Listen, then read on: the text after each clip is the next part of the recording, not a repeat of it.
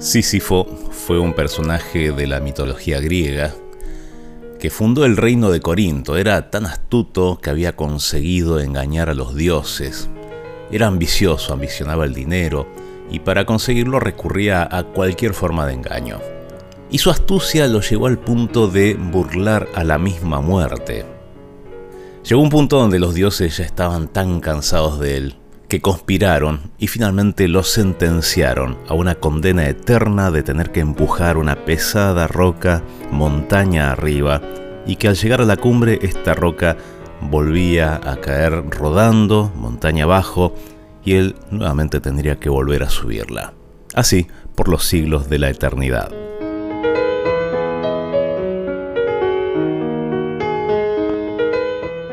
Albert Camus, un famoso filósofo, tomó esta idea para explicar el absurdo de la vida.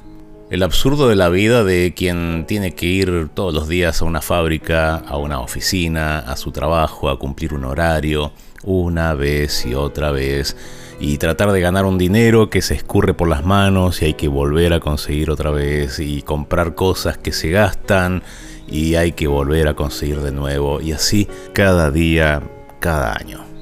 Debo decirte que ese no era el plan de Dios para nosotros. Eso es algo que surgió después, porque de alguna manera en un punto empezamos a recorrer un camino que era distinto al camino que Dios nos había propuesto. Dios no quiere que vivamos una vida así de miserable.